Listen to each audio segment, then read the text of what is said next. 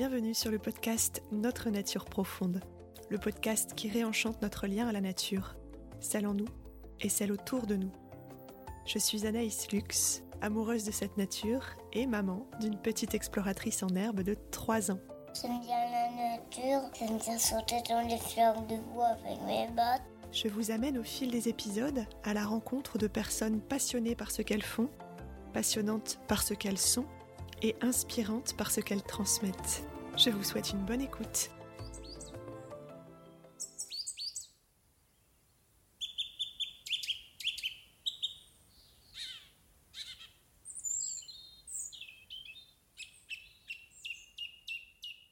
Bonjour Émilie Lacour. Bonjour Anaïs.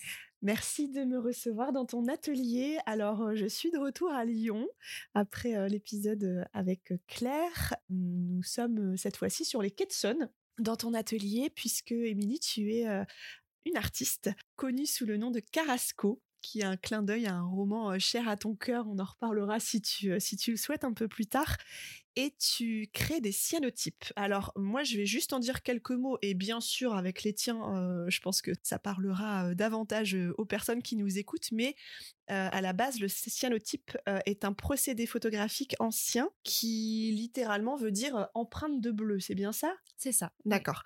Donc tu cueilles en fait les empreintes de la nature. J'ai vu cette expression-là passer dans un dans, dans une interview qui t'était accordée. J'avais trouvé ça très joli. Donc tu cueilles les empreintes de la nature et tu travailles en collaboration étroite avec les végétaux, le vent, le soleil et l'eau.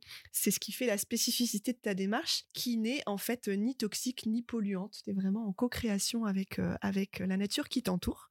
Et tu es aussi l'autrice de La magie du cyanotype, paru aux éditions. Alors là, tu vas m'aider. Webec. Webec, d'accord, merci. Tu as fait aussi euh, l'objet de plusieurs euh, articles dans des magazines comme Elle Décoration, Simple Thing, Flow, qui se sont intéressés à ton travail, l'émission Silence ça pousse également sur France 5. Alors pour euh, démarrer cette interview tranquillement, je voulais te demander, Émilie, euh, s'il y avait un élément de la nature, un phénomène naturel, un animal, un végétal, peu importe, euh, une saison même aussi peut-être, qui te plaît particulièrement et pourquoi? Alors ça va être dur de choisir, mais je pense que ça va être l'alternance en fait soleil-lune, parce que les deux m'influencent énormément. Et donc le cycle entier de, la mmh nature, du jour, de la nuit, j'ai besoin des énergies du soleil. Je travaille, enfin mon, humeur est régie par l'ensoleillement. C'est vrai que ça, je l'ai toujours remarqué. Et d'un autre côté, la lune m'inspire énormément. Je suis un oiseau de nuit, mais finalement, je suis un oiseau de, jour mmh. aussi. voilà, donc c'est il y a une atmosphère particulière, que ce soit sous le soleil et la lune, et je crois que je suis construite euh, des deux.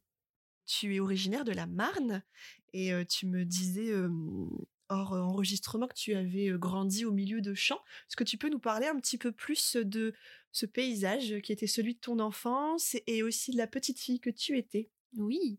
Alors, je suis née dans le sud de la Marne, une petite maison plantée au milieu des champs. En fait, il y a un petit lotissement, mais il y a une. En fait, c'est en bordure de champs, donc je, vois, j'ai grandi face au ciel immense.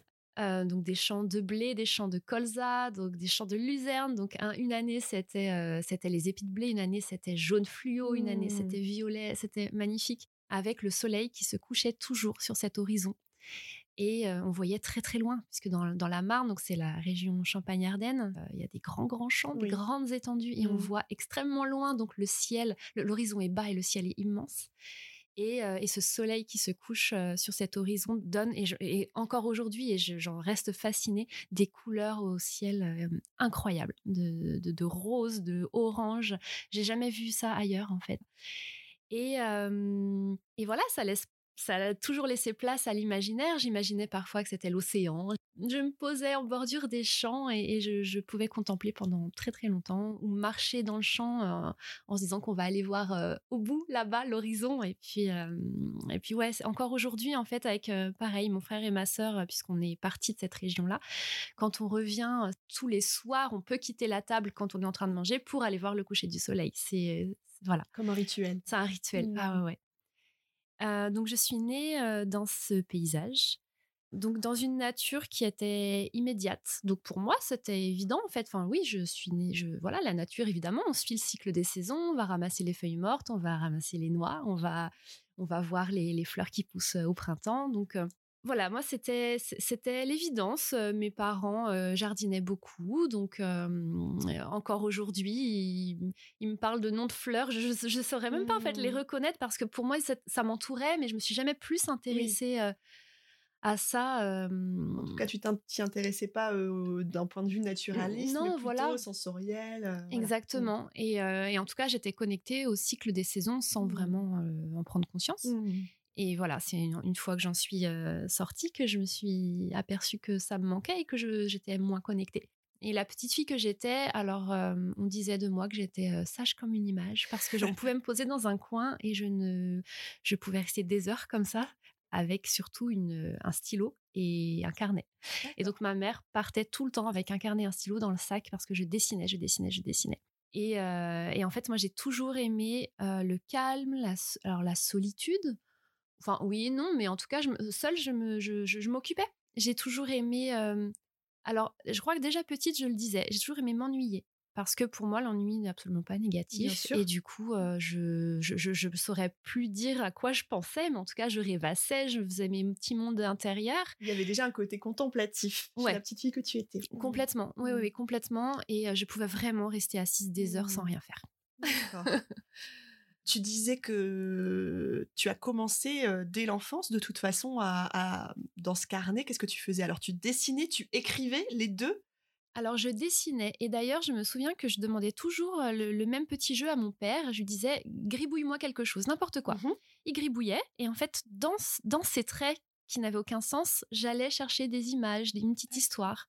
Et donc je crois que mmh, j'ai été entraînée à, l'imaginaire très très jeune. Mais c'est moi qui le demandais en fait. D'accord. Voilà, donc je, je, ouais, je... sentais déjà que ça te nourrissait, que ça te faisait du bien de faire ça. J'aimais bien trouver des petits monstres, des, petits, des, petites choses dans, dans, dans, des traits en fait qui ne mmh. veulent comme ça rien dire. L'écriture, j'ai toujours écrit, je crois. Alors le dessin d'abord, quand même. Et quand j'avais 9-10 ans, en fait, ma mère avait une, une, vieille machine à écrire et elle me l'a ressortie. Et là, et là, génial, hein, c'est un jouet qui est super. Et je me suis mise à écrire un livre parce qu'on avait un tableau dans le salon d'un. En fait, mes parents donc, étaient imprimeurs. Ils sont à la retraite maintenant, mais ils étaient imprimeurs. Et donc, on avait toujours des, des images, des tableaux de, choses qu'ils imprimaient pour d'autres, en fait. Et euh, on avait toujours des, petites choses comme ça. Et donc là, c'était un tigre qui était allongé sur un piano. Et euh, j'avais imaginé une histoire, euh, voilà, tirée de, ce que j'imaginais de, cette image-là, de cette photo. Et donc, voilà, j'avais commencé à écrire mes plusieurs pages. Et c'est comme ça aussi que, que mon père, après, m'a montré l'ordinateur, m'a montré. Donc, on était allé jusqu'au bout. Il m'avait imprimé ce livre-là. Donc ouais, l'écriture est là aussi depuis bien longtemps. Tu parlais tout à l'heure de cueillette, ou en tout cas du fait de ramasser beaucoup d'éléments de la nature déjà petite. Est-ce que tu composais déjà des herbiers petites? Est-ce que tu patouillais un petit peu dans la nature? Tu, tu faisais tes petites expériences sensorielles ou pas forcément tout de suite et c'est venu plus tard? Alors, pas forcément tout de suite. Ce que je faisais, c'était des bracelets de pâquerettes. Oh Ça, j'en faisais plein. Mmh. après, je cueillais des végétaux et qu'on mettait dans des livres, mais j'en faisais rien. Et d'ailleurs, mmh. alors je pourrais le, raconter plus tard, mais c'était le point de départ en fait de, l'univers Carrasco avec les cyanotypes. Mmh. Mais je cueillais des fleurs que je mettais dans des livres sans vouloir en faire quoi que ce soit et en les oubliant complètement. Donc oui, mais avec mes parents, on se baladait tout le temps dans la nature. voilà, je, je, cueillais, mais voilà, sans cette nature était évidente pour moi. Donc en fait, je j'en faisais pas grand chose d'autre que de me balader au milieu. Mmh. Et c'est déjà bien. Et c'est déjà bien. Quand on est enfant, justement, est-ce que tu as des peut-être des souvenirs marquants? Alors tout à l'heure, tu parlais du peu du rituel du coucher du soleil euh, au milieu des champs. Euh, est-ce qu'il y a des souvenirs de balade ou euh, des moments un peu suspendus dont tu te souviens enfant? Alors c'est drôle parce que je vais associer surtout des souvenirs olfactifs. Mmh. L'odeur de la nature mmh, est encore dans ma mémoire. Et donc, je vais même associer des moments parce que j'ai le souvenir de ces, de ces parfums-là. Donc, l'herbe coupée, au mmh. printemps, les premières tontes. Je me souviens de, du parfum des feuilles mortes mouillées que je ramassais avec mon père. Il faisait des grands tas de feuilles mortes et je sautais dedans. voilà, la, terre humide, le soleil qui va venir déposer quand même un parfum aussi sur cette nature, une, les fins de journée d'été. Ça va plutôt être des sensations, des, couleurs aussi. Et des parfums, je crois que c'est et c'est mmh. toute une ambiance mais ça va être connecté à un cycle des saisons. C'est que je me souviens très bien du printemps, de l'automne, de ces odeurs différentes, de ces couleurs différentes. Je crois que c'est surtout ça que je vais, je vais retenir. C'est vraiment une atmosphère ah générale de chaque saison que tu retiens. La brume. Oh là là, la mmh. brume au mois de novembre. Oh là là mmh. là. ça c'est quand justement on devine, on ne sait plus. Et là encore, je pense que je et encore aujourd'hui, je suis fascinée par la brume et je suis fascinée par les pays du Nord parce qu'il y a des paysages brumeux. Euh, parce que je crois qu'on peut imaginer plein de choses mmh. derrière ce, voile de brouillard. Mmh. Euh, quel a été ton parcours euh, ensuite en grandissant, que ce soit pendant l'adolescence, l'adolescence pardon, ou après les études Vers quoi tu t'es orienté Est-ce que ça a tout de suite été la dimension artistique qui, qui t'a attiré Est-ce qu'il y a eu des études autres avant d'y accéder? Comment ça s'est passé pour toi? Alors déjà, quand j'avais deux ans, je voulais être dessineuse. Voilà. euh, je suis pas issue d'une famille d'artistes, mais mon père est, assez manuel. oui, il a toujours peint des petites choses et mon frère et ma sœur aussi énormément. Donc je suis la, troisième de la fratrie et donc à force de voir mon frère et ma sœur dessiner, je m'y suis mise assez naturellement et j'ai toujours voulu travailler dans l'art. Mais après, de, de là à à se dire qu'il y a vraiment une formation pour ou qu'il y a vraiment un vrai métier derrière, je n'étais pas vraiment informée. Donc je me suis euh, aussi découverte une passion pour la littérature quand je suis arrivée en seconde. Et voilà, l'explication de texte, le, découvrir des auteurs, des façons d'écrire. Et donc, en fait, je suis partie vers la littérature, mais, sans vraiment le vouloir plus que ça, parce qu'en troisième, j'ai vu un conseiller d'orientation et j'ai dit, mais moi, je veux faire une école d'art. Et il m'a dit, bah, vous avez un bac, vous allez vers un bac littéraire, fac de lettres. C'est mmh la suite logique. Mmh ah bon, mais moi je veux faire de l'art. Ben bon, voilà.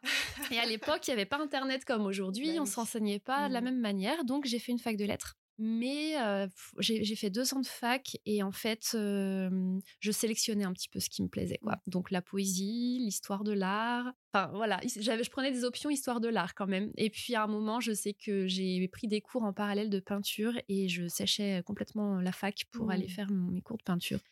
Et à un moment, euh, j'étais, je voyais pas ce que j'allais faire de ces diplômes-là euh, en lettres, en lettres modernes. Et j'ai dit à mes parents, mais moi, en fait, je veux faire. Euh, j'allais avoir 20 ans. Et je mais j'ai eu conscience à ce moment-là. J'ai dit, mais 20 ans, je peux pas avoir des regrets maintenant? Et donc mes parents m'ont dit, ok. on va se renseigner, on t'accompagne. On savait bien qu'il y allait avoir un des enfants qui allait être dans le domaine artistique. Bon, bah, c'est toi, visiblement. Mais c'est beau quand même, comme maturité déjà à 20 ans, de sentir cette fibre-là chez toi, en toi et de la suivre. Ouais, vraiment, je me suis dit, je, je peux pas, parce que pendant deux ans, ouais, j'aime bien la littérature, mais de là, je voyais pas ce que j'allais en faire, en fait. Et donc, je me suis dit, non, mais là, je suis jeune quand même, et, euh, peut-être que je peux quand même aller, euh, aller euh, à la rencontre de mes rêves.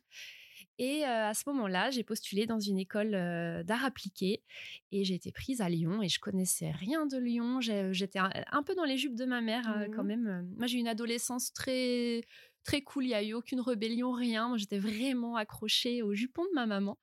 Et, euh, l'idée de partir euh, avant, avant mmh. cette, euh, cette école d'art, l'idée de partir, c'était impossible. Et mmh. finalement, c'est ce rêve qui a fait que, ok, je vais partir à Lyon. Et donc là, c'était le grand bain. Avec l'appréhension de, me dire, ok, c'est mon rêve, mais est-ce que vraiment je suis faite pour ça? Je ne sais pas. Et puis mmh. finalement, je me suis sentie dans mon élément dès le début. J'ai fait des études de design textile, enfin mode et textile, et je suis allée jusqu'au master. Donc j'ai fait cinq ans en école d'art. Euh, en me disant que la mode ne me plaisait pas, le vêtement ne me plaisait pas. Par contre, euh, moi, je voulais toucher. Je mmh. voulais, euh, je voulais la matière. Et donc après, j'ai fait mes stages et mes premières expériences professionnelles dans le design textile appliqué à l'artisanat d'art. Et donc, j'ai ensuite travaillé dans, dans, dans, des sphères très manuelles, très libres artistiquement, très créatives et avec une clientèle de luxe. Mmh donc haut de gamme, haute couture, donc avec des exigences aussi très élevées. Et donc ça permet de travailler sa minutie, ça permet de d'avoir un autre rapport au temps aussi, puisque la clientèle va être forcément un peu plus fortunée. c'est ce qui nous permet, nous, artisans d'art, aussi de survivre. Mmh. donc c'est magnifique de, de pouvoir avoir du temps pour travailler, en fait. Enfin, le fait que ce soit des clients, on va dire, avec euh, un autre budget, ça fait qu'on a plus de temps, mine de rien, Et que le travail est plus qualitatif. et plus qualitatif parce qu'on va y mettre vraiment euh, aussi euh, du temps. Enfin, moi, ce rapport au temps, au geste, c'est très important. Et, euh, et je suis très heureuse de travailler encore aujourd'hui en parallèle des cyanotypes euh, dans, dans ce domaine-là parce que euh, parce que c'est des savoir-faire, il faut et ça permet de, de les de les conserver et puis d'évoluer et de chercher encore euh, toujours plus parce qu'on a pratique. un peu plus de temps, je trouve, Mm. dans ces domaines-là pour euh, travailler le geste. D'accord. Euh, on, on va venir dans un instant sur, sur ce fameux cyanotype et, et, et sa technique et tes sources d'inspiration, etc. Qu'est-ce qui te fait vibrer profondément, Émilie? Quelle est ta nature profonde? Ma nature profonde, je dirais que ce qui me définit, ou en tout cas comment je me définis, ça va être euh, euh, peut-être l'optimisme. Parce que euh, pour moi, c'est une manière de voir le monde. Et c'est vrai que c'est une manière d'aller de l'avant toujours. Et, euh, et quand il y a des choses qui se passent, qui sont peut-être un peu difficiles, je me dis toujours que les transitions sont difficiles, mais, mais, mais ensuite ça va aller. Et, euh, et puis voilà, c'est une manière de voir le monde, de, de toujours euh, se dire qu'il y a du beau quelque part, qu'il y a des arcs-en-ciel dans les, dans, dans- les gouttes de pluie. Et, euh, et ça, je crois que c'est un état d'esprit qui fait que qui, a- qui nourrit mon parcours en fait. Enfin, je, je peux pas l'expliquer, mais c'est comme ça, c'est mon moteur.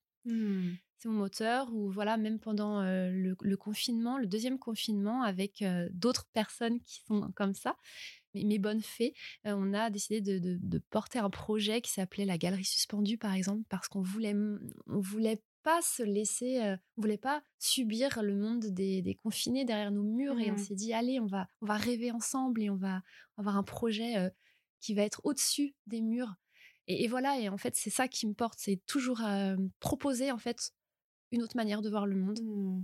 Et dans des moments particuliers non, comme ouais. ceux qu'on a connus. Et c'est justement aussi à cette période où peut-être les gens avaient davantage besoin aussi de reconnecter à l'essentiel, à l'émerveillement et à, à tout ça en tout cas, que euh, toi, tu as démarré vraiment à l'expérience du cyanotype, il me semble. Comment ça s'est passé, Oui. cette période de ta vie?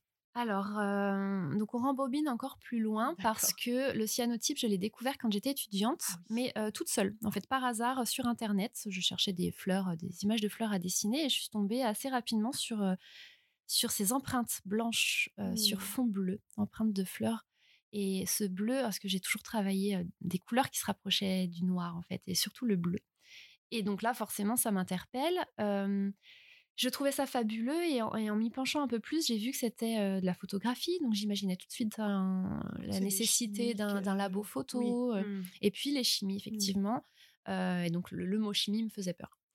Et donc bah, c'est tout. J'ai juste croisé, croisé les cyanotypes en photo et j'en ai rien fait. Donc j'ai fait mes expériences professionnelles. Je travaillais à Paris à l'époque. Et puis Paris, bon, je viens de la campagne, j'adore la ville, j'ai étudié à Lyon, mais alors Paris c'est trop Mm. trop. Donc, euh, au bout de cinq ans, j'ai fait cinq ans quand même, mais là, c'était trop. euh, je me suis dit non, je retourne à Lyon parce qu'à Lyon, c'était voilà, Lyon, c'est la ville de mes écoles d'art, c'est la ville de mon rêve. Donc, je suis revenue ici. Sauf que bah, dans le domaine de l'artisanat d'art, il n'y a pas forcément beaucoup de, de débouchés ou d'ateliers. euh. Et donc, j'ai eu une période de chômage. Donc, j'avais du temps. Mhm. Et en fait, c'était un vrai cadeau parce que là, je me suis formée à plein de choses. Je me suis dit, OK, il n'y a pas forcément de travail pour moi, en tout cas à temps plein, parce que je travaille donc en freelance dans un atelier euh, encore aujourd'hui, mais euh, voilà, c'est en freelance de temps en temps. Et euh, je me suis dit, bah, dans ce cas, le, travail que je veux faire, je vais me le créer. Et donc, je touchais un peu à tout. Je, suis manuelle, donc euh, je me suis formée à la poterie, je me suis formée euh, à la linogravure, euh, au macramé. euh. Et donc, ce cyanotype, peut-être qu'il était temps quand même de se pencher un peu plus dessus. Et donc, je me suis aperçue que c'était beaucoup moins sensible que la photo argentique, en fait. Donc, il n'y a pas besoin de labo photo. On peut travailler de chez soi sans problème, euh, enfin, sans installation particulière. Et les chimies utilisées ne sont ni toxiques ni polluantes. Mm. Donc, euh, donc en fait, ok, on y va. Euh, voilà, donc j'ai acheté, euh, acheté ce qu'il fallait sur Internet, puisqu'à l'époque, euh, donc c'était en 2018, on ne, c'était début d'année 2018, c'était en février, on ne trouvait pas du tout, du tout de, de- les chimies, en fait, le matériel dans le commerce. Donc il y avait un site euh, Internet qui faisait ça. Et je m'y suis mise, voilà, comme ça. Je cherchais à reproduire en fait ce que j'avais vu à l'époque des années avant, donc euh, simplement des empreintes de plantes sur fond bleu. Et je me suis vite aperçue déjà qu'il y avait un résultat au, Mmh. du premier coup, donc c'est assez satisfaisant. Mmh. Et puis je me suis dit finalement que, euh, que waouh, c'est euh, c'est intéressant ce qui se passe. Parce que je savais qu'il fallait travailler avec un rayonnement ultraviolet et moi, par facilité, je me suis dit, j'ai pas de lampe à UV, je vais travailler avec le soleil. Mais par facilité, c'était un peu le plan B. Et en fait, non, c'est c'est là, ça a été la révélation. Donc je me suis dit, ok, plus que le résultat final, ça va être le processus qui va Mmh. m'intéresser parce que c'est ça. Je me suis je me suis questionnée sur mais combien de temps faut laisser au soleil? Qu'est-ce que ça fait si je laisse trop, si je laisse moins Euh, du coup, j'ai ex- j'ai exploré en fait pendant un an, ouais, c'est vrai, le cyanotype à chaque rayon de soleil. D'ailleurs, j'ai eu de la chance de commencer fin février, parce que si j'avais commencé un mois avant, Oui, je c'était pense la bonne que... période de l'année où Voilà. le soleil commence à réémerger. Ouais, et- mais à- je crois qu'à quelques semaines près, l'histoire aurait été tout Ah autre oui. puisque je n'aurais pas réussi à faire mon premier cyanotype. Et je me serais dit, bon, j'y arrive pas, Mmh, je, fais autre chose. Donc là, euh, non, là, j'ai eu un petit coup de chance, mais c'est parce que c'était l'évidence et je crois Mmh. qu'il fallait que ça se passe comme ça. Et justement, c'était en début d'année, donc j'ai pu avoir toute l'année pour expérimenter et être prête pour les marchés de Noël pour euh, présenter pour la première fois donc mes cyanotypes. Voilà comment ça s'est passé. Et, euh, et en fait, au même moment, je, sais pas, la semaine qui a suivi ma première expérimentation, je suis allée chez mes parents. Et c'est là que j'ai retrouvé dans des livres ces Les fameux végétaux. de l'enfance. Exactement. Alors je sais pas pourquoi en plus ils sont sortis à ce moment-là parce que je les cherchais pas volontairement. Euh, je sais pas. J'ai pris un livre et, et j'ai vu des fleurs à l'intérieur. Je me suis dit waouh les trésors ils sont là Mmh. depuis combien de temps? Génial.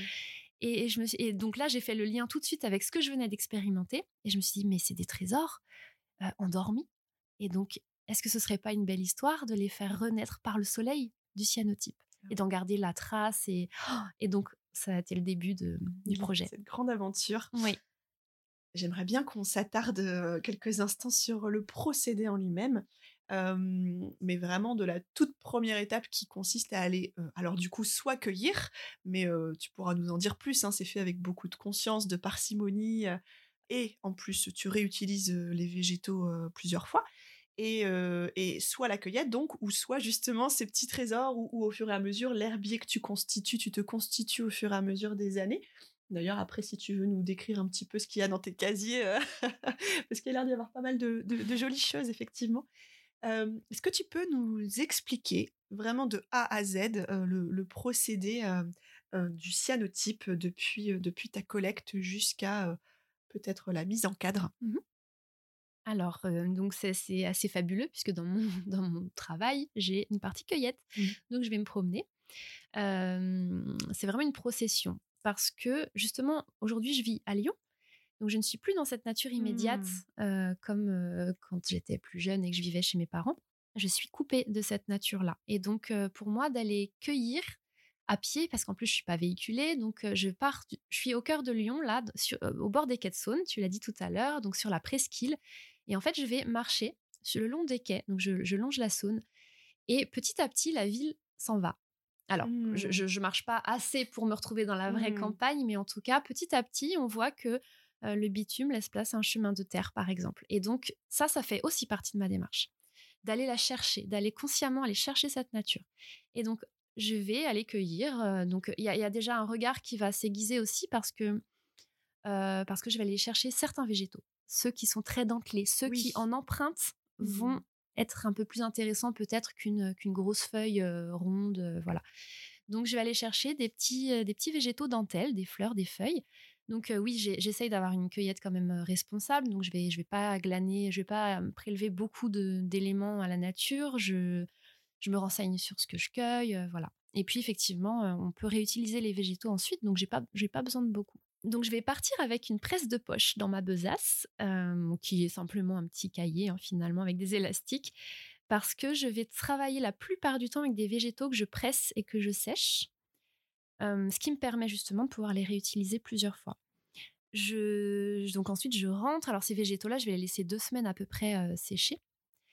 Et donc vient la technique du cyanotype. Donc dans le processus, il y a trois grandes étapes. C'est de la photographie en fait. C'est un procédé ancien de photographie qui a été mis au point en 1842, vraiment aux prémices de la photo. Ça va venir faire réagir des sels de fer. Donc en fait, il y a de la chimie au départ, donc non toxique, non polluante, qui va venir faire euh, réagir ces sels de fer là au soleil et ça va donner la couleur bleue. Donc je peux pas changer de couleur. Euh, cyanotype sera toujours bleu au, départ, en tout cas. Un bleu très profond. Le bleu de Prusse, exactement. Mmh. donc c'est ce produit-là qui est le mélange en fait de deux, de deux produits est jaune fluo. Mmh Je l'applique à l'abri de la lumière du jour, puisqu'évidemment ça va être photosensible. Donc il faut pas de lumière du jour à ce moment-là, pas d'UV. Euh, donc on peut travailler chez soi avec la lumière artificielle sans, souci, mais on va fermer les volets, tirer les rideaux. Mmh. donc je l'applique au pinceau sur un papier, sur un support, n'importe lequel. Moi je travaille sur papier uniquement mais ça marche sur tissu, ça marche sur d'autres supports. je vais laisser sécher, je vais placer mes végétaux par-dessus. Et là, je vais partir au soleil. Donc, moi, comme je n'ai pas de jardin, pas de balcon, je suis donc au bord des quais de Saône. Je vais descendre sur les quais de Saône mmh. pour, pour travailler dehors à ce moment-là. Donc, je mets, je mets tout sur, sous des sous des sous-verres. En fait, ça va me permettre simplement de les transporter plus facilement. Et donc, je m'installe sur les quais face à Fourvière à Lyon. C'est pas mal. c'est pas mal. Et puis j'attends, puisque justement, comme mmh. je n'ai pas de, de, balcon de jardin, je suis obligée d'attendre moi aussi. Donc il y a mmh. aussi ce rapport au temps dans mon travail. Parce que moi aussi, je patiente. Je patiente et je vais essayer de ressentir aussi euh, ce temps d'exposition.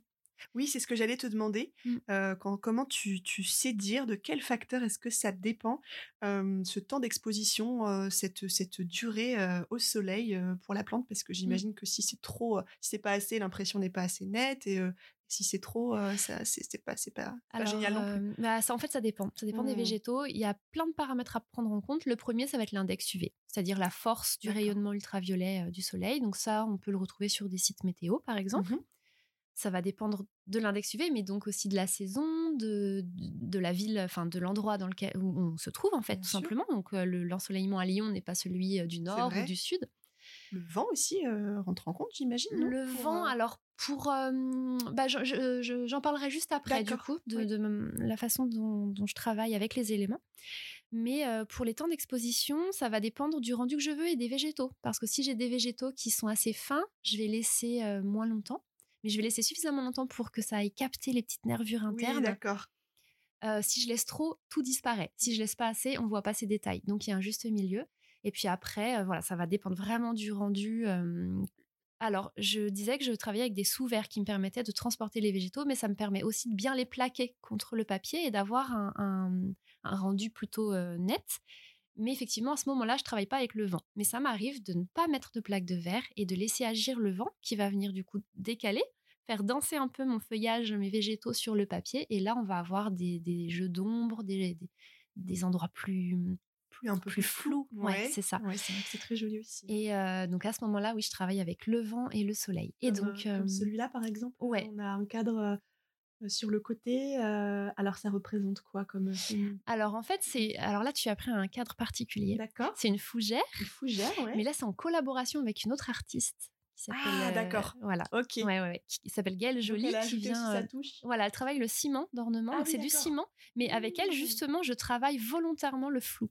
Parce que le cyanotype est flou et elle, avec son ciment, elle va venir représenter d'une autre de ça à sa manière la plante. D'accord. Donc je, je, je, vais travailler de cette manière-là, particulièrement mmh. avec elle justement, avec le vent. et donc après l'exposition, donc le produit qui était jaune va brunir en fait au soleil. Et là, quand je juge que l'exposition est suffisante, je rentre à l'atelier et je plonge le papier dans l'eau. Donc je retire les végétaux, donc ils ne sont pas abîmés, je vais pouvoir les réutiliser une prochaine fois. Mmh et je vais plonger le papier dans l'eau pendant quelques minutes. Et à ce moment-là, l'image se révèle avec le mmh. bleu. Donc, je travaille à l'aveugle, hein, c'est un procédé photographique. Et donc, c'est à ce moment-là que, que la magie opère, complètement. Et, en fait, voilà, c'est juste de l'eau et ça suffit en fait à fixer l'image, à faire apparaître le bleu. Et à la faire aussi durer dans le temps, en fait. Et à la faire durer dans le temps, exactement. D'accord. Voilà. Est-ce que tu pourrais, peut-être grâce aux cyanotypes qui sont ici exposés dans ton atelier, en choisir un que tu aimes et, et nous le décrire pour, pour ceux qui nous écoutent? Alors oui, hein, je viens de prendre un, cadre. Celui-là est assez important pour moi puisque c'est... Alors, tu disais tout à l'heure que j'avais commencé pendant le confinement, alors pas réellement parce que j'ai commencé en 2018. Par contre, pendant le confinement, il y a eu une évolution dans mon travail. Parce que, évidemment, j'étais frustrée de moi, enfin tout le monde était frustré de moi, enfermée dans nos murs sans pouvoir sortir, c'était compliqué. Et donc, dès qu'on a pu bah, sortir à nouveau, je suis allée en promenade et justement le printemps s'était installé. C'était le moment de cueillir, c'était la cueillette. Et donc je suis partie avec mon petit sécateur, ma petite presse de poche sur les quais de Saône, comme à mon habitude. Et en fait, je me suis dit, mais qui suis-je, moi, humaine, à peine sortie de mes murs, alors qu'on sait que pendant ces deux mois de confinement, la nature avait repris ses droits. Et donc, qui suis-je pour, pour aller la prélever d'un coup comme ça à sa terre? Et ça n'avait plus de sens pour moi à ce moment-là. Mmh.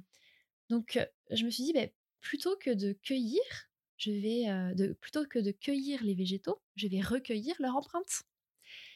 Et alors, ne me demande même pas pourquoi, mais c'était la première fois que je me baladais avec dans mon sac à dos mon papier sensibilisé, ce que je ne fais jamais. Et alors, je sais pas, c'est comme si, j'arrive pas vraiment à me souvenir, mais c'est comme si je l'avais quand même un peu anticipé cette réflexion. Donc j'avais du papier qui était qui, avait déjà en fait la, solution photosensible appliquée dessus, donc dans le dans l'opacité de mon sac à dos. Et là je me suis dit ouais non, je vais pas accueillir. Et été l'évidence, mais ça a été mais vraiment l'évidence quoi, un, coup au cœur, c'était c'était ça évidemment. Et donc là la démarche est tout autre parce que je ne pouvais pas faire plusieurs cyanotypes en même temps. Enfin, je pouvais, mais en tout cas, je me laissais porter par, par des buissons. Par... Donc, je m'arrêtais sur mon chemin, là où la nature m'appelait. Je posais donc ce, papier sous les végétaux et j'attendais que le soleil agisse sans savoir du tout ce que, ce que ça allait donner, puisque là, je ne pouvais pas vraiment contrôler le, placement des, feuilles, hein, puisque vraiment, je, n'ai pas cueilli. Donc, je ne savais pas du tout ce que ça allait donner. Mmh. Et donc, j'ai fait ça pendant une journée entière où j'ai marché, marché, marché et j'attendais. Donc, des fois, j'attendais sur des escaliers, sur des marches d'escalier, sur le, quai, sur la route, un peu partout. Mmh et, et, je suis rentrée et en fin de journée, donc j'ai tout plongé dans l'eau. Oh et là, Et là, et, là, mais ça vraiment, il se passait quelque chose parce qu'on pourrait. En fait, ce qui est compliqué, c'est quand on travaille avec des végétaux en volume, donc on les applique, on les, les colle pas vraiment mmh. sur le papier, c'est très très abstrait. Pour garder quand même une certaine lisibilité de la nature ou de la plante, c'est pas évident. Et là, j'ai quasiment eu que des cyanotypes réussis. Et celui que j'ai dans les mains, je le garde, celui-ci. Il y a un feuillage, donc on est vraiment dans des tons de bleu et il y a une petite feuille blanche au milieu, celle qui était, le, qui était posée le, plus proche du papier en fait. Et au niveau de l'harmonie, au niveau de sa composition, je trouve ce cyanotype très beau. Et donc celui-ci, je le garde. Et c'est le. Là, j'ai glané la lumière. J'ai glané la lumière et les ombres. et voilà, c'est une démarche qui me tient à cœur. C'est une série que j'ai appelée Les Conteuses. Et j'ai fait graver au dos du cadre ce qui m'est venu. Les mots me sont venus oh, pendant cette démarche-là. Mmh. Et, et, donc, c'est voilà, c'est toute une série. Symbolique aussi, celui-là. Et du coup, toute la série doit l'être aussi. Toute la série, donc j'ai fait graver le, dos de toute cette série-là. Voilà, je sais pas si tu veux que je lise d'ailleurs. Bien sûr, vas-y, on t'écoute. Avec plaisir. je crois, je, je crois qu'il est dans le livre, mmh ce, passage. Alors, donc, il faut m'imaginer avoir ces mots qui me viennent à l'esprit quand je suis en promenade ce jour-là. Que résonne sur les chemins, les prés, les forêts, le souffle pur des contes de la nature. Se laisser guider par les voix silencieuses de celles qui ont tant à dire, des mots encore incompris, couchés par un soleil complice, révélés plus tard, plus loin, lorsque se confondront au clapotis de l'eau les contours bleus de leur récit. Ne plus cueillir, juste recueillir, les ombres et les lumières, juste ce qu'elles ont à nous conter d'histoire, aller écouter, aller glaner les murmures d'une nature enchantée, et suspendre le temps, et surprendre les vents, un écho en empreinte sur le papier le, terme conteuse m'est venu à ce moment-là parce que j'ai eu l'impression que la nature me donnait mmh. son histoire à ce moment-là, sous ce ciel-là, en fait. Oui. Et, et, pour moi, c'était des contes, justement. C'est qu'est-ce qu'un conte, en fait? C'est l'oralité. Donc, c'est pas, pas écrit, c'est pas gravé. Ça peut changer. Ça se transmet, voilà, c'est ça, ça bouge. Ça bouge, en fait. Mmh. Et donc là, c'était l'histoire de cette plante à ce moment-là, sur ce chemin, et qui ne sera plus jamais cette même histoire. même, si, je, même, si, je faisais deux cyanotypes à la suite, ce serait pas la même chose. Mmh. Et donc, je les appelais les conteuses parce que c'était ce que ça m'inspirait. Bah, merci pour cette lecture, c'est vraiment très joli. On sent toute la poésie dans tes mots et aussi dans cyanotype. En fait, c'est incroyable la poésie aussi de la nature mmh, que que le cyanotype permet de révéler en fait. Oui. Ce qui me vient aussi, c'est quand tu évoques dans ton poème l'ombre et la lumière. Il y a vraiment une histoire de contraste, mais à plusieurs niveaux, j'ai l'impression, dans ton travail, puisque tout à l'heure, tu parlais aussi de, du noir, que tu es obligé, voilà, de, es obligé de te mettre dans le noir à la lumière artificielle pour pouvoir créer le composé. Puis ensuite, tu, tu, tu t'aides de la lumière naturelle et, du soleil pour, pour façonner et, et révéler le cyanotype. Et puis juste avant, tu parlais aussi du contexte du Covid où on a été enfermé, donc plutôt plutôt à l'intérieur, et, de ce moment où tu as choisi de sortir et là aussi mmh. d'aller reconnecter à cette nature qui en fait est toujours là, quoi qu'il arrive dans nos vies finalement. Mais ça, alors c'est drôle parce que c'est effectivement dans, dans, la démarche, je me rends compte qu'il y a cette alternance d'ombre et lumière. Et puis de toute façon, ce que je disais au tout début, c'est que je suis inspirée par le soleil et la lune. C'est vrai. Et moi, il y a vraiment un, un cycle, le, l'intérieur et l'extérieur, en fait. L'impression et l'expression. C'est ça, ouais. Les deux. en fait, généralement, j'écris sous la lune, j'écris la nuit, très souvent, alors sauf là où ça m'est venu dehors, dans la, en promenade, mais très souvent, je vais créer les cyanotypes à la lumière, enfin au soleil, la journée. Et alors, je prépare mes papiers la nuit quand même. Donc, de toute façon, oui, c'est un jeu entre dedans, dehors, obscurité et mmh. lumière. Mmh. Exactement, c'est ça se complète. Et, mmh. et, moi, je vais écrire très souvent sous la lune, oui, dans le calme en fait. Enfin, je dis sous la lune, la nuit en fait. Hein, tout De toute façon, c'est vrai que la, la lune et, et, son énergie est souvent reliée plutôt à l'intériorité. Oui, exactement. Et, le soleil à l'extériorité. Donc, c'est complètement raccord aussi avec, avec ta façon de travailler. Et puis, j'aime bien en fait justement l'impression, parce que c'est une technique d'impression. L'impression et l'expression, évidemment. Donc, oui. Tu imprimes, tu exprimes. c'est ça, ouais, ouais. ouais. Est-ce qu'il y a des difficultés particulières, des points de vigilance? Parce que on en reparlera tout à l'heure, mais c'est vrai que tu as à cœur aussi de transmettre le procédé. tu as déjà organisé des ateliers dans ce sens. Mais toi, dans ta pratique, est-ce que, à force d'expérience, d'expérimenter, soulever des, points de vigilance par rapport à la technique en tant que telle, en lien avec les éléments naturels? Je sais, bon, par exemple, que tu peux pas forcément créer de cyanotype là, à partir de maintenant, là, du mois de novembre jusqu'à février, c'est un petit peu compliqué au mmh. niveau puissance ou intensité de la lumière du soleil, mais est-ce qu'il y, a, y, a, des difficultés, des, écueils dans lesquels tu es tombé et qui t'ont appris Oui, alors ça va être plus vraiment des aspects très techniques, mais en fait, je me rends compte qu'il y a quand même pas mal de paramètres à prendre en compte pour mmh. avoir un bon résultat et je pars tous les étés chez mes parents justement pour avoir cette nature tout mmh autour plus facile. Et en fait, je rate quasiment tous mes cyanotypes quand je suis là-bas. Ah bon? Parce que, alors, j'ai mis des années avant de comprendre. J'ai compris cet été hein, pourquoi. Je pensais que c'était l'eau qui n'était pas mmh la même. je n'arrivais pas à comprendre. Et en fait, c'est l'humidité. Ah, d'accord. Voilà. Et l'endroit, la pièce, en fait, où je prépare mes, mes chimies et mon papier le soir est assez humide. Et comme je laisse sécher toute la nuit, il se passe quelque chose que mmh. je ne saurais pas expliquer réellement, mais ça ne marche pas. D'accord. Donc, je, je, viens de le comprendre. Mmh. voilà. Après, ça va être des.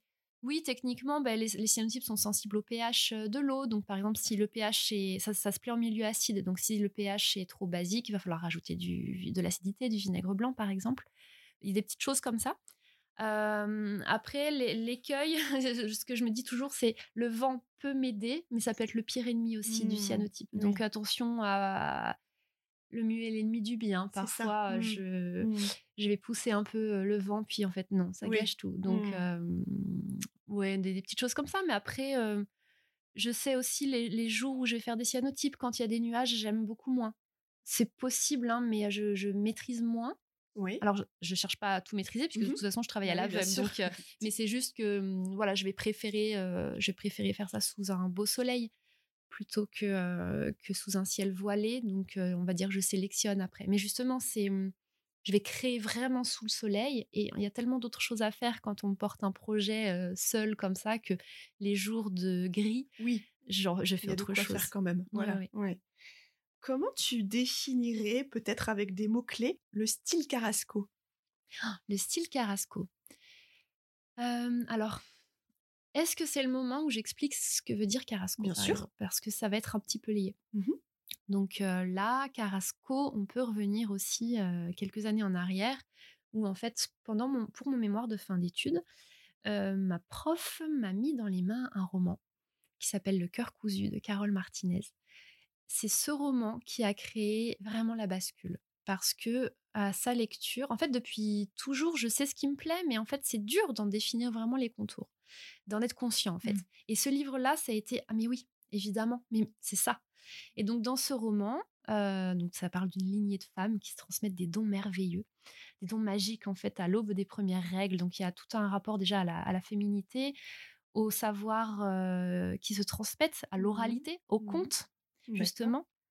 Et puis, en fait, dans, dans- l'écriture, c'est un roman qui appartient, enfin, en tout cas, moi, je le mets dans la case des romans de, fin, de la, du genre du réalisme magique. Je ne sais pas si vraiment l'autrice le, met dans cette case, mais le réalisme magique, en fait, c'est on est dans une histoire de, de- dans la réalité, et en fait, on bascule dans le merveilleux à un moment donné. Et c'est ça. Et je me dis, mais oui, mais pourquoi il y aurait une frontière? Pourquoi est-ce que ce serait soit on est dans le réel, soit on est dans l'imaginaire, ou soit pourquoi est-ce que justement on peut pas mettre ce merveilleux-là dans la vie? Et moi, c'est ça depuis toujours. Et donc l'univers Carrasco, donc voilà, c'était la famille Carrasco, en fait, Mhm. la lignée de femmes. Enfin, l'héroïne s'appelle Frasquita Carrasco. Et Carrasco, c'était l'évidence, en fait. C'était le nom donné à mon projet, mais pas un nom d'artiste. J'ai jamais voulu forcément avoir un nom d'artiste, mais en fait, on m'appelle comme ça, et donc à force, je l'accepte tout à fait. Mais c'est un clin d'œil, un, petit hommage en fait à ce roman. Et donc c'est ça l'univers Carrasco, c'est c'est donner à voir une autre une autre histoire en fait. On bascule dans l'imaginaire. L'imaginaire a une grande place. C'est pour ça que je vais aimer jouer avec les flous, avec le vent justement. Une fleur, une empreinte qui va être très très nette m'intéresse beaucoup moins. Alors techniquement oui. Euh, donc tout ce qui va être mimosa, les ombellifères, Oui. je sais que Mmh. je, je suis. Mes cyanotypes sont aussi connus pour ça, Mmh. par la netteté parfois, mais ça, ça va être plus un, un petit défi technique, une petite satisfaction quand, euh, quand je vois que voilà, on a tout, tous les détails. Mais moi, c'est pas ce qui va me porter le plus. Ce que je vais préférer, c'est travailler avec le vent, travailler avec les végétaux en volume, donc on va avoir des ombres, parce que là, je trouve que ça raconte encore plus de choses. Et justement, le terme conteuse, je crois que c'est mon mot préféré. Mmh.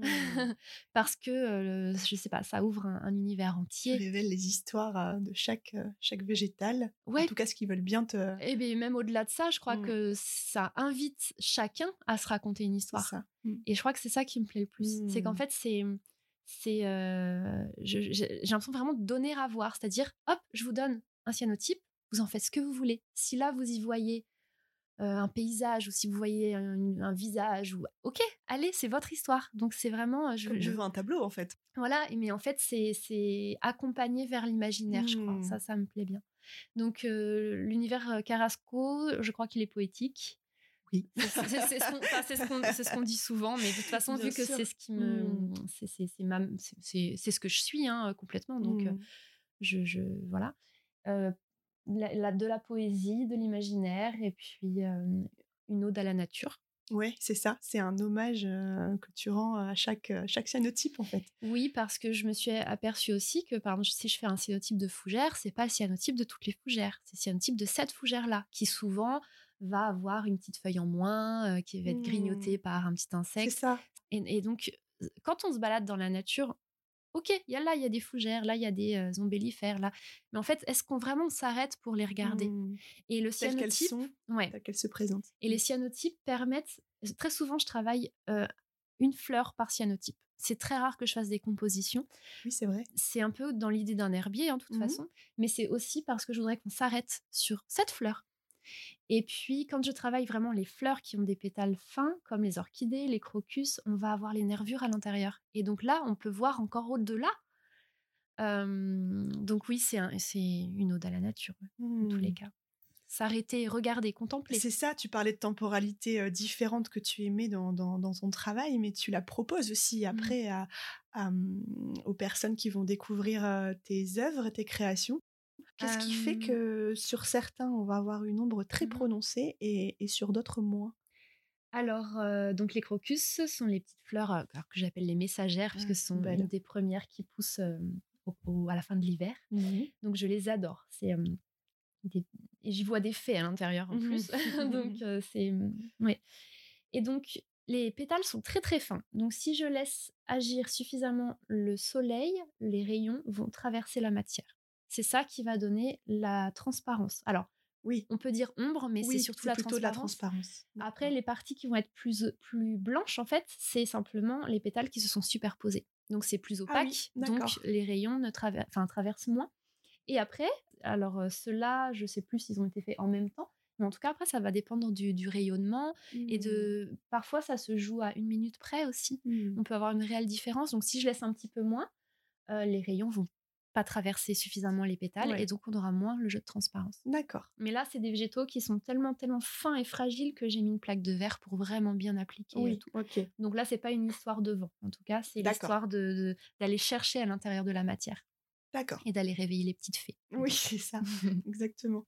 Donc là, tu es en train d'ouvrir un de ces, un de ces casiers, euh, euh, la, caverne d'Ali Baba, vraiment de ton atelier où, tu... Alors, ce sont des anciens casiers, mais tu vas pouvoir nous en dire quelques mots euh, d'une, imprimerie et dans lequel maintenant euh, tu places, tu ranges les, fleurs qui deviendront, enfin, qui participeront en tout cas à tes futures créations. Est-ce que tu peux nous parler un petit peu de ces casiers et de ces fleurs? Oui. Alors, donc effectivement, dans mon atelier, il y a un meuble d'imprimeur. Je suis issue d'une famille donc d'imprimeurs. Mes parents, tous les deux travaillaient dans l'imprimerie. Alors, toute ma famille, en fait, hein, ma tante aussi. On a tous fait des, petits stages dans l'imprimerie. Et puis, mon grand-père aussi, qui, qui avait repris une, une imprimerie. Et donc, ces meubles-là, enfin, ce meuble vient de cette imprimerie. Donc, c'est un héritage familial. Et donc, mes fleurs, mon herbier, se trouve dans des cases typographiques. Donc, ces fameux tiroirs, en fait, de ce meuble-là, qui a plein de petites cases dans lesquelles, à l'époque, on mettait les lettres typographiques, donc en plomb, puis en bois. Et j'ai récupéré ça, évidemment, c'est des trésors. Donc nous, depuis qu'on est tout petit déjà à la maison, on récupère ces, ces casiers-là et on fait des compositions avec les lettres et on en fait des tableaux. Donc on a tous dans la famille chacun un tableau qu'on a fait quand on était plus jeune. Et justement, j'ai toujours vu mon père faire ça et, les, et peindre les petites lettres. Ça, c'était oui. vraiment un souvenir. euh, Mmh. et donc, euh, ça, c'est vraiment un, un truc de famille. Et donc, ces casiers-là, je voulais absolument les utiliser. Donc, j'ai agrandi un petit peu les cases pour pouvoir y ranger mes fleurs. Mon frère, qui est menuisier, m'a fait des super couvercles pour protéger quand même aussi euh, tout ça. J'ai euh, neuf casiers remplis de végétaux parce qu'aussi ça me tenait à cœur parce qu'en fait avant donc ça comportait ça tenait en fait les lettres en plomb Mhm. qui composent ensuite les histoires Oui, et donc vrai. finalement mes fleurs conteuses la boucle est bouclée. la boucle est bouclée, voilà. Donc, euh, donc ce sont mes, mes- mon herbier, mes végétaux qui vont ensuite écrire leur propre histoire. C'est une jolie histoire de famille. hein, On en parlait tout à l'heure, mais entre ton frère qui est menuisier, euh, Ouais. euh, tes parents euh, anciens imprimeurs et toi euh, qui, qui crée des cyanotypes, finalement, tout, tout se répond. Et, et toi, du coup aussi, par tes créations, tu fais des ponts en fait entre tous ces, tous ces univers. Oui, je, je, je m'en étais pas aperçue. Mhm. Et au tout début de ce projet-là, c'est mon cousin d'ailleurs qui a aussi a travaillé à l'imprimerie et qui m'a dit Mais tu te rends compte en fait que tu es en train de poursuivre l'histoire? Et- euh, voilà, et je, je, je, je voyais pas de lien entre cyanotype et imprimerie. Et en fait, ma mère, quand elle travaillait à l'imprimerie, travaillait la, la, je sais plus comment ça s'appelle, la composition, photocomposition, je crois. Et donc, elle travaillait dans un labo photo. Elle faisait euh, Mm. les, les- les- les- pages d'articles, les pages à la loupe et tout ça. Et ensuite, elle allait faire euh, la révélation dans ce labo photo qui, moi, m'était interdit quand j'étais petite. Il fallait surtout pas que j'ouvre la porte parce qu'évidemment, c'est euh, Oui, le procédé hein, photosensible et, et de, de la de l'insolation. Et, euh, et en fait, je j'avais pas fait le lien entre le cyanotype, qui est exactement la même chose en fait. Et donc oui, sur plein de plans, je crois que je fais des passerelles. Et puis, dans certaines de tes créations, d'ailleurs, tu rajoutes des caractères d'imprimerie. Oui, tout à fait. En fait, c'était l'évidence là aussi. J'ai une amie. Non, mais on fait des rencontres des fois, mais c'est l'évidence. C'est fou. Parce que j'ai une amie qui s'est réorientée. Euh, elle travaillait pas du tout dans le domaine. Et, et en fait, là, elle s'est réorientée dans des techniques d'impression anciennes. Et elle a intégré un atelier d'imprimeur qui est dans le Vieux-Lyon, donc juste à côté de mon atelier. Et elle travaille le procédé du marquage à chaud. Entre autres, hein, elle travaille avec une letterpress, elle travaille des, des vieux procédés que mes parents ne travaillaient pas par contre. Mais j'ai eu euh, très envie de rajouter du texte. Évidemment, le, le texte fait partie, euh, les mots font partie de mon univers, mais là, j'avais pas, j'avais pas encore intégré de, de mots en fait dans mes cyanotypes. Et là, euh, il y a des, des mots en, donc procédé traditionnel de la, du marquage à chaud, en dorure en fait. Et donc là, par exemple, c'est écrit fleur fée sous une orchidée parce que voilà, toutes les, les fleurs transparentes, donc crocus, orchidées, je les appelle les fleurs fées. Mmh. Et c'était l'évidence de, d'intégrer en fait non seulement les mots, mais en plus par ce procédé-là traditionnel d'imprimeur, vraiment à l'ancienne avec les, les, outils de l'époque. Ouais, ouais, ouais. Donc évidemment là, ça faisait sens. Évidemment. Ah ouais, c'est magnifique. Est-ce que tu aurais un paysage de nature dans lequel tu aimerais nous emmener là par tes mots pour vraiment qu'on s'y immerge avec toi? J'ai l'impression d'avoir des racines à plusieurs endroits. Mmh J'ai des racines en Champagne-Ardenne, dans la Marne, là où je suis née. Des racines à Lyon, parce que cette ville m'a. Je sais pas, j'ai eu un coup de cœur pour cette ville, moi qui viens de la campagne, mais quand même, à Lyon, je me sens bien. Et alors, pourquoi, je ne sais pas, mais l'Écosse. Ah, d'accord. Voilà. L'Écosse, j'y suis allée trois fois. Et à chaque fois, j'ai l'impression de il y a quelque chose. C'est chez, moi, en fait. Mmh. Ça m'appelle tout le temps. Je pourrais. Alors, moi, je voyage pas énormément, vraiment. Je j'ai pas, je suis jamais sortie de l'Europe. et à chaque fois que j'ai envie d'aller quelque part, c'est en Écosse. Donc, je pourrais visiter plein d'autres pays ou villes, mais, l'Écosse me rappelle. J'y suis allée là au mois de janvier cette année. Et, et oui, les paysages là-bas, je, crois que c'est parce que la nature est sauvage et vaste les paysages sont immenses mmh. et sont protégés aussi. Et puis il y a de la brume. Oui, c'est vrai. Alors même si finalement j'ai pas vu beaucoup la brume, à chaque fois que j'y vais, il fait grand beau. Mais euh, mais si là j'y suis allée pour la première fois en, hiver et les paysages étaient incroyables. Et je me souviens d'un matin, on faisait un road trip en fait. J'étais enceinte de 5 mois, c'était aussi très symbolique d'y aller avec mon bébé au creux du ventre. Et donc on s'est baladé dans des paysages blancs brumeux avec un soleil qui perçait cette brume.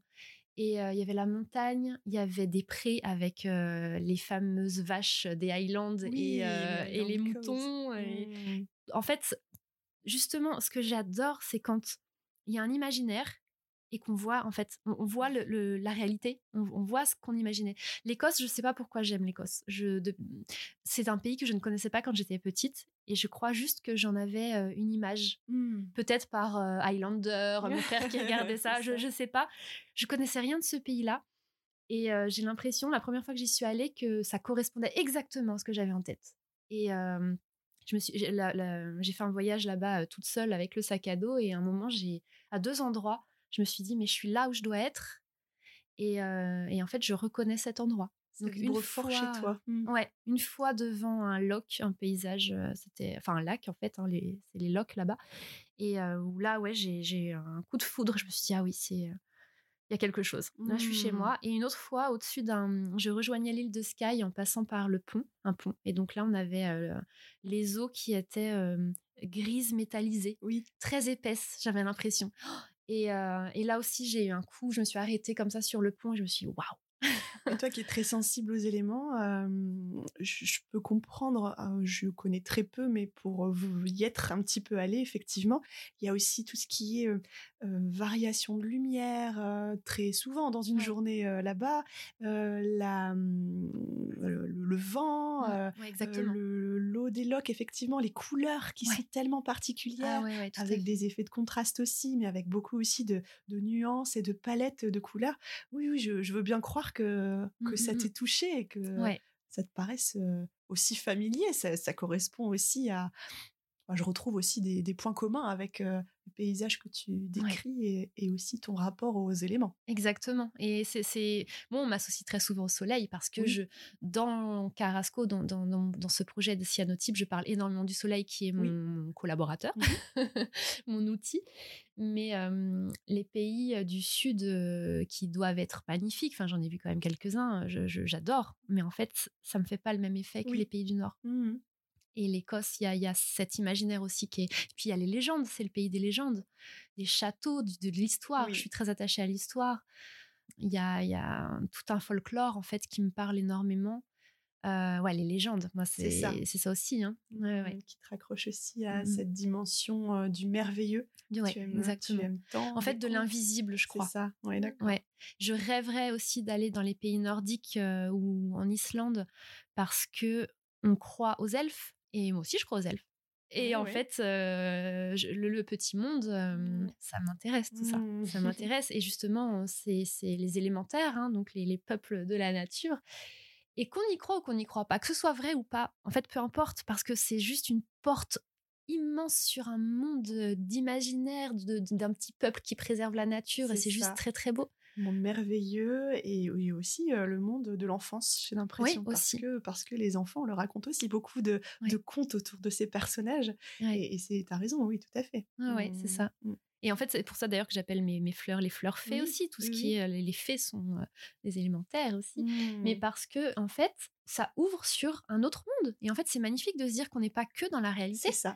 Et que peut-être que c'est vrai, peut-être que ça ne l'est pas, Ça mais cette, cette possibilité, Ouais. waouh, c'est un monde entier en fait. tout à fait. Et euh, voilà, je crois que les pays du Nord, même s'il y a d'autres mythologies dans d'autres cultures aussi euh, comme ça, mais c'est vrai que j'ai quelque chose avec les pays du Nord. Et je suis née en hiver. Et je crois, alors comme Le cœur cousu est un, un de mes romans euh, alors préférés, mais aussi très. C'était la bascule quoi dans mon monde. Mais il y en a un autre qui s'appelle Un bûcher sous la neige de Suzanne Fletcher Mhm. Qui se passe en Écosse justement. Et euh, dedans, il est écrit que, euh, je sais plus exactement la phrase exacte, mais que euh, on est sans doute fait un petit peu de la saison qui nous a vu naître. Et alors moi qui adore pourtant parle. le printemps, le- le- l'été, j'adore. L'hiver, pourtant, donc moi je suis née en janvier. Mm. Euh, L'hiver, pourtant, c'est c'est c'est pas forcément la saison que je préfère. J'aime pas trop le froid, mais je crois qu'il y a quelque chose avec Oui, l'hiver oui. quand même. Justement, Oui. avec cette brume, avec ce ce froid qui donne, euh, enfin le givre, le ça donne un paysage cristal quoi. Et, et, euh, oui, je crois qu'il y a quelque chose. Et puis Mm. cette euh, justement cet optimisme de se dire que en fait Le après le froid, allez, c'est le printemps en fait ça. et c'est la renaissance c'est ça. et que c'est un temps pour l'introspection et qu'en fait déjà dessous dessous il y a tout qui remue Bien qui, sûr, tout la qui nature n'est pas du tout endormie. Ah non, non, non. Mm. Et, euh, et donc c'est une pause aussi. Et moi qui suis plutôt euh, calme et, euh, et avec un petit côté solitaire quand même, Mm. je crois que je suis faite un petit peu de cet hiver-là. D'accord. Pour euh, glisser tout doucement vers la fin de l'échange, euh, je voulais qu'on aborde le côté euh, transmission, euh, parce que c'est un élément aussi important de, de ton, en tout cas de ton travail, puisque tu organises, en tout cas à la belle saison, donc plutôt printemps-été, des, des ateliers d'initiation au cyanotype. Et puis toi-même étant maman d'une toute petite fille, qu'est-ce qui est important pour toi de transmettre ton propre lien à la nature? À ta fille, peut-être pour commencer, puis plus largement aux gens que tu rencontres ou qui viennent aussi te faire des retours de ton œuvre?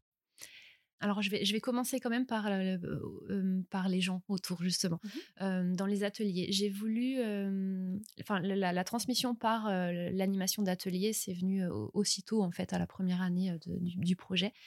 Parce que déjà à l'époque, aujourd'hui le cyanotype c'est un procédé qu'on voit un peu partout. Enfin, moi j'ai l'impression qu'on le voit partout, mais en tout cas c'est oui ça se développe. C'est le plein essor du cyanotype. Euh, la preuve du coup, je te disais que les chimies ne se trouvaient pas à Oui. l'époque et aujourd'hui on en trouve partout dans les magasins euh, physiques. Euh, donc c'est le plein essor. Je crois que le confinement a fait que c'est devenu le plein essor. Mais avant, moi j'ai commencé avant, on était très peu en France à- Mm. à, le travailler. Et c'est une technique qui était tombée dans l'oubli en fait pendant longtemps. Et en fait, rien n'est plus de la photographie que le cyanotype. Mm. C'est l'essence même de ce qu'est la photo et le travail de la lumière. Et donc, avec en plus des, des- des chimies qui sont ni toxiques ni polluantes et un bain révélateur qui n'est rien d'autre que de l'eau, je me suis dit, mais c'est parfait en fait. Aussi pour montrer, alors à, à tout le monde, mais aussi aux enfants, euh, ce que c'est que le travail de la lumière et la photographie. Donc, euh, je voulais pas que ce, ce procédé-là euh, reste dans l'oubli en fait. Donc, je voulais participer à, à faire connaître le cyanotype et puis à justement aiguiser un petit peu le, le regard sur la nature, puisque c'est Mm. à chaque fois mes ateliers, quand on me demande euh, en une ligne euh, ce, que, ce, que, ce que ça va être, parce que je, je- je travaille parfois avec des musées ou avec des collectivités, je dis, bah voilà, c'est une initiation au procédé du cyanotype à travers euh, une approche sensible de la nature, puisque c'est vraiment lié. Je ne travaille qu'avec le soleil. C'est ça. Et donc, c'est ça que je vais avoir envie de transmettre. Euh, déjà aussi aux enfants, euh, la cueillette. Attention à la Mhm, nature, en bien fait, on n'arrache pas n'importe Mhm. quoi. Donc, déjà commencer par ça, puis après, ben, regardez, regardez ce qui se Mhm. passe. Donc, il y a la double envie de, de- de- de montrer le, le procédé même du cyanotype et puis euh, le- ce, ce regard sur la nature.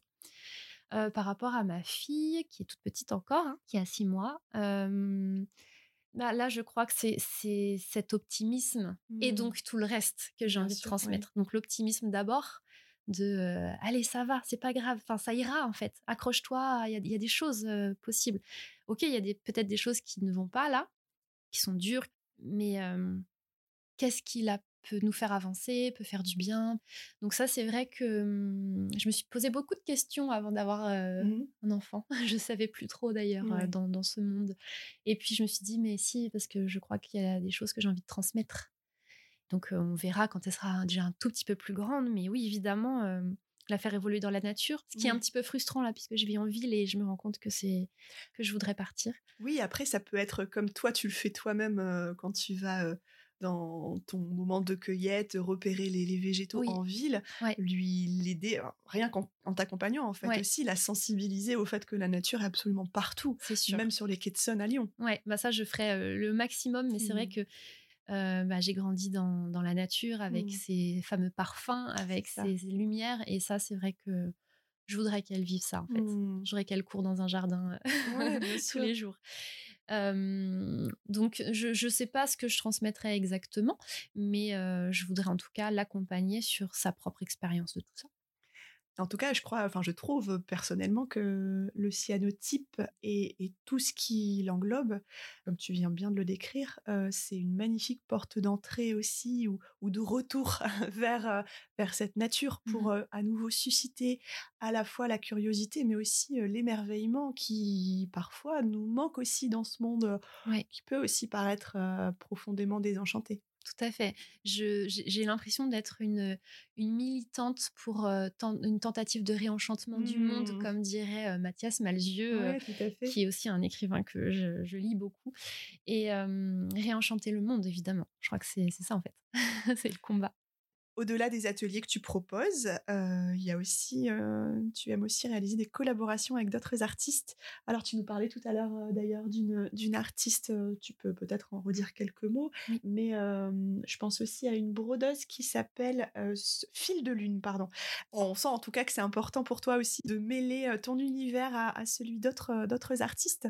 Oui, c'est ça, créer des passerelles, lancer des passerelles. Eh bien oui, et en fait elles sont liées toutes les deux. Donc on a Gaëlle Jolie, donc j'en parlais tout à l'heure, qui travaille le ciment d'ornement. Et donc Auréliane, donc plus connue sous le nom de la Presqu'îlienne, mmh qui est brodeuse. Alors j'ai d'abord rencontré Auréliane. On s'est rencontrés sur Instagram, tout simplement. on est créatrices lyonnaises toutes les deux, et, et voilà, et on a commencé à échanger. Et en fait, je suis allée la rencontrer sur un de ces événements et elle me demande un peu ce qu'est le cyanotype, comment ça fonctionne. Donc, je lui dis que je travaille avec le soleil. Elle me dit Ah, mais moi, je, brode avec un fil qui s'appelle le fil de lune. ok. Est-ce que justement. il y a sûrement quelque chose à faire. Il y a pas un petit truc à faire, une petite histoire à raconter. Et ça a commencé comme ça. Et en plus, donc, ce fil de lune s'appelle comme s'appelle fil de lune parce qu'il n'est pas doré et il n'est pas argenté. Il est entre les deux. Et en fait, sur le bleu de Prusse, le bleu profond, ça ressort très très bien. Donc, on, a, on a sorti une première collaboration où je travaille sur son papier à elle, qui est un papier artisanal beaucoup plus souple, qui lui permet en fait de, de, passer son aiguille sans que ça déchire vraiment le papier. Ce serait pas possible sur le mien. Et donc, on a travaillé comme ça où, où elle venait, alors, de plusieurs manières différentes, soit rajouter la lumière sur les ombres de mes cyanotypes, soit saupoudrer d'or des petits éléments. D'accord. Et donc ça a commencé comme ça. En, plus, elle écrit aussi beaucoup, et donc ça a été, c'était l'évidence. Voilà, c'est ma mmh bonne personne, Auréliane. Et on a rencontré aussi Gaëlle Jolie dans les mêmes moments. Donc elle, elle travaille vraiment le relief et le blanc. C'est blanc sur blanc. Alors c'était une rencontre hein, d'abord de, une rencontre humaine. Et puis après, nos créations avaient aussi des choses à se dire. Et donc, en plus du fil d'or, on a fait, une collaboration à six mains. Et donc, on a les trois. En fait, très tous les ans, on sort cette collection à quatre mains. Alors, ça peut être aussi cyanotype plus ciment uniquement, cyanotype plus broderie, ou ciment plus broderie. D'accord, tout est possible. Ou les trois, voilà. Et en fait, ce qui est drôle, c'est que euh, on commence toujours par le cyanotype qui est le support. Donc c'est moi qui démarre. Je suis sur la presqu'île de Lyon. Donc il faut imaginer que la presqu'île est mmh. entourée de deux fleuves. Gaëlle Jolie, elle est de l'autre côté du Rhône. Mmh Auréliane, donc la presqu'îlienne, de l'autre côté de la Saône. Et donc toi au milieu. Et moi ça au milieu. Ah, sur la et donc presqu'île. voilà. Et donc en fait, on a on a euh, sorti euh, une de nos co- collaborations, enfin des petits des petits. euh, alors c'est ça les petits cadres. Là, je montre sur dans mon atelier, il y en a. Ce sont des petits cadres, des toutes petites œuvres à six mains qui s'appellent les passagères, puisqu'on se les passait D'atelier en atelier? d'atelier en atelier de chaque côté du fleuve. Et, euh, et donc Gaëlle qui travaille le blanc, euh, le blanc qui est déjà présent dans le cyanotype, voilà, ça faisait une unité Mm. aussi or, bleu, blanc. Hmm. Et c'est une collaboration qui nous tient très à cœur et qu'on sort tous les ans, généralement en période de Noël. Alors cette année, ça va être un peu, ce sera pas tout à fait à Noël, mais mais oui parce que là, on, se raconte des histoires et puis à, trois, on, va encore plus loin. On raconte plus de choses et puis on avance encore sur. on a plein d'idées en tête encore. Et toi qui parlais du cœur cousu, ou en tout cas de cette métaphore autour du fil, euh, les liens aussi que tu tisses euh, sont précieux dans ton, dans ton cadre euh, artistique en tout cas. Oui, Mm. oui, oui, c'est sûr. euh, Et puis le, le rapport aux femmes aussi, je crois. euh, C'est en filigrane tout ça. Quand on ça. voit l'univers Carrasco, c'est pas forcément ce qu'on se dit, mais tout ça, c'est la nourriture. C'est là, ouais. Ouais, Hmm. c'est en filigrane. Donc le fil, évidemment, les rencontres, les femmes et les tout ce qui ne s'écrit pas. Alors moi qui écris, mais en fait tout ce qui se transmet, tout ce qui s'échange, tout ce qui tout ce qui se passe dans l'ombre des ateliers aussi. Mm. L'atelier est très important. Et d'ailleurs avec Gaëlle et Auréliane, on a nos fameuses euh, réunions chouquettes. Mhm. Donc on se D'accord. retrouve euh, dans un lieu incroyable à faire euh, un goûter, mais qui est un goûter créatif et où en fait c'est pas juste euh, on a des chouquettes et puis des tasses de thé, c'est qu'on dresse une table euh, féerique Mm. et euh, qui va nourrir ensuite C'est ça. peut-être des nouvelles idées. D'accord. Voilà, c'est un rituel. Pour terminer, quels sont tes projets, Émilie? Alors, mes projets, déjà, c'est de me remettre bien au travail, Mhm. puisque là, le gros projet de l'année, Bah oui. euh, c'était un bébé. Euh, donc, l'année dernière, le gros projet, c'était le livre, La Oui. magie du cyanotype. Euh, un an après, euh, le bébé, bébé Louise. Donc euh, là, c'est un petit peu, voilà, il faut jongler. Donc le, pro- le premier projet, c'est déjà de trouver l'équilibre dans tout C'est ça. ça, c'est déjà pas rien. Euh, c'est pas rien. Donc j'ai des idées, mais voilà, il faut juste que je prenne le temps de m'y mettre. Euh, c'est toujours compliqué de se réinventer quand on travaille une technique qui est monochrome. Oui. C'est toujours bleu. Il y a beaucoup plus de monde maintenant qui, qui, qui travaille le cyanotype. Et donc, euh, souvent d'ailleurs avec des végétaux, parce qu'on peut travailler avec autre chose que des végétaux, mais c'est vrai que ça reste quand même euh, un des, des, des, moyens les plus connus de travailler le cyanotype avec, euh, en travaillant en herbier. Donc, un cyanotype de plantes, enfin deux cyanotypes de plantes vont quand même se ressembler un petit peu, même si on y met toujours une histoire différente et que chacun a sa patte. Mais ça va être, c'est dur quand même de se réinventer. Donc là, je suis en train de chercher à me réinventer. Euh, j'ai des idées. Là, je viens de, de, sortir une petite collection qui s'appelle Les Ors, où je viens rajouter de l'or euh, euh, sur le passe-partout qui, qui, vient euh, comme une petite fenêtre oui. en fait. Et, et j'ai des idées pour peut-être essayer de rajouter de la couleur. D'accord. C'est pas évident parce que je travaille pas vraiment la bah couleur. Oui. Mais j'ai jamais travaillé beaucoup la couleur, mais là j'aimerais bien, j'aimerais bien essayer. Donc euh, le projet, c'est déjà de, de, de, trouver le rythme. Mais j'ai beaucoup d'idées quand même. j'ai pas envie, j'ai pas fait le tour du cyanotype. Oui, bien sûr. Ouais, ouais, ouais. Mmh. Bah écoute, euh, on arrive à la fin de ce, cet échange qui était passionnant. Merci Émilie euh, pour ton temps, ta disponibilité euh, et puis de m'avoir reçu ici parce que c'est vraiment un endroit où on se sent particulièrement bien. Merci à toi. Je rappelle que les personnes qui nous écoutent peuvent venir voir ton travail sur euh, notamment la page Instagram de Carasco, c'est A-R-A-S-C-O, sur ton site internet carasco.fr et donc rejoindre les très nombreuses personnes qui te suivent déjà et qui sont déjà sensibles à ton univers. Et puis, euh, pour terminer, oui, j'ai évoqué tout à l'heure le livre La magie du cyanotype qui, après avoir été en rupture de stock, est à nouveau disponible. Donc euh, voilà, n'hésitez pas pour, pour les fêtes de Noël parce que c'est un, un cadeau précieux. Merci Émilie encore et euh, à bientôt. Merci à toi Anaïs. Merci d'avoir écouté cet épisode. S'il vous a plu, vous pouvez mettre quelques étoiles sur votre plateforme d'écoute préférée. Si vous connaissez des personnes à qui ce podcast pourrait plaire ou faire du bien, n'hésitez pas à leur en parler. Vous pouvez également soutenir ma démarche grâce au lien Tipeee qui se trouve dans la description. À très vite pour de nouveaux récits au plus près de notre nature profonde.